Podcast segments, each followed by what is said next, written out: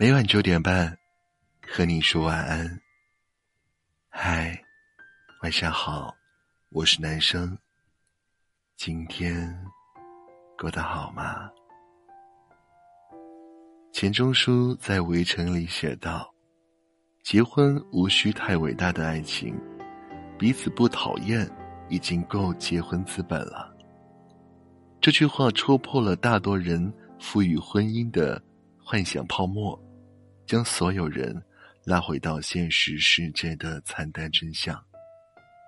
这也是为什么那些最后走进结婚殿堂并能携手一生的，大多数都不是那些神仙眷侣，因为婚姻的本质并不是爱情。身边一对情侣，平常呢感情很好，但是谈论婚嫁的那一步，两人都谈崩了。矛盾在于，女朋友家里要十万块钱的彩礼，男朋友妈妈觉得太高，只想出两万。男生对待这个问题态度是听老妈的，并且埋怨女朋友，不是口口声声说爱我，怎么到最后狮子大开口？女朋友那边更气，还没结婚呢，就跟未来婆婆在一起了，结了婚那还了得？于是。两人一拍两散，各奔东西。恋爱的时候只需要谈感受就好，但是结婚就需要考虑经济因素。特别认同一句话：结婚就是合伙开公司。开公司需要启动资金，你有多想开这个公司呢？取决于你为这个公司带来的价值几何。这个价值不仅仅是物质，还包括外貌、能力。情商、魅力、认知等等的附加价值，最好的结果是双方价值匹配，谁也别占谁的便宜。但是人有一个弱点，就是想用更小的价值换来更大的回报，企图占婚姻的便宜。这样的人既不懂爱情，也不懂婚姻。没有人能在婚姻里占到便宜，即使有这种好事，你在婚前占到便宜。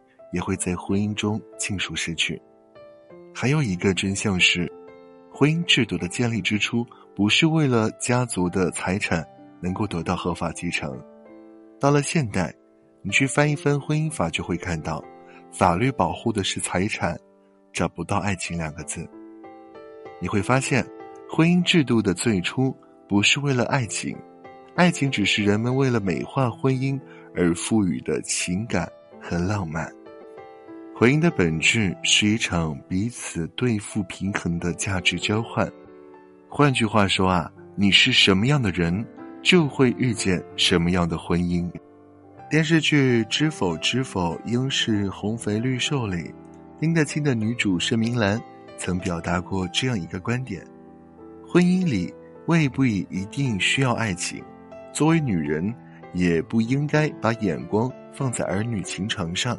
要实现经济和精神的独立，去看看更广阔的世界。的确如此啊，婚姻的本质并不是爱情，爱情太狭窄了。我们应该通过婚姻拓宽人生丰富的体验。遇见难处，想办法渡过去。